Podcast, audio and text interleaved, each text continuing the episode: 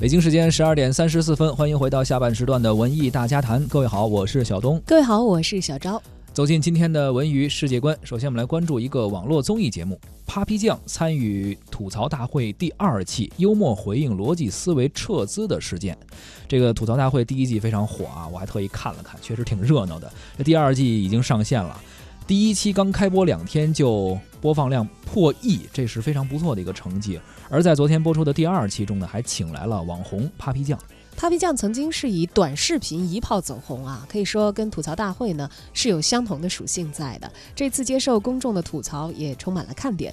节目当中，Papi 酱回应了逻辑思维半年之内撤走一千二百万投资这件事儿，他用十分诙谐的吐槽呢对此做出了回应，说他们投资了那么多项目之后，突然之间发现，我们逻辑思维是做内容的公司啊，我们不应该去做投资，所以这事儿要怪，就只能怪他们公司缺乏逻辑思维。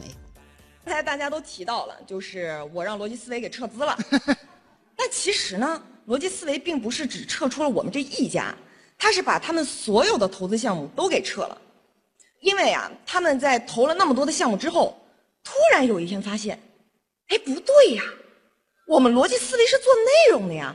我们不应该去做投资啊，所以这个事儿要怪，就要怪他们自己缺乏逻辑思维。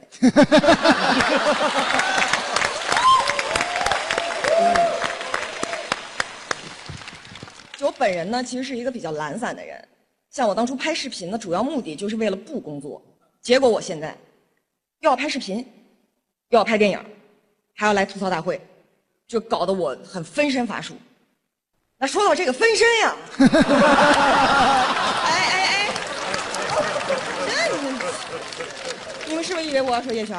不是的，叶璇那个就属于天赋异禀，就咱们一般人也学不了，对吧？但是可以向咱们可以请教一下，比如说像刘谦老师是如何做到一边做魔术师一边做发型师，是吧？也可以问一下这个张绍刚老师是如何一边主持。一边拄拐，我继续了啊！就我觉得自己的视频就之所以被大家所喜欢，其实因为它就像就咱们身边朋友圈一样，说的都是普通人身边的事情。那后来呢，我成立 Papi Tube，就是为了能让更多的普通人有机会用视频的方式来展示自己生活的美好。就好像我给我的母校捐款了两千万，好好好好好好好好好好好，两千万呀！能在刘谦老师的店里办多少张卡呀？五百四五百。但其实我这样做呢，也是希望能有更多的年轻人获得更好的机会，为自己的生命创造更多的可能性。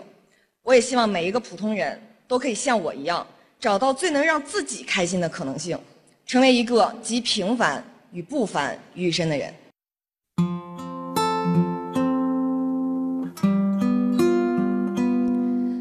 看来 Papi 酱也不仅仅是像她自己所说的那样集美貌与才华于一身的女子，她也确实是集平凡与不凡于一身哦。对，集美貌与财富于一身的一个女子，动辄捐两千万的人。对 对对，我觉得才华和财富有的时候是可以，真的是产生兑换的。嗯，是。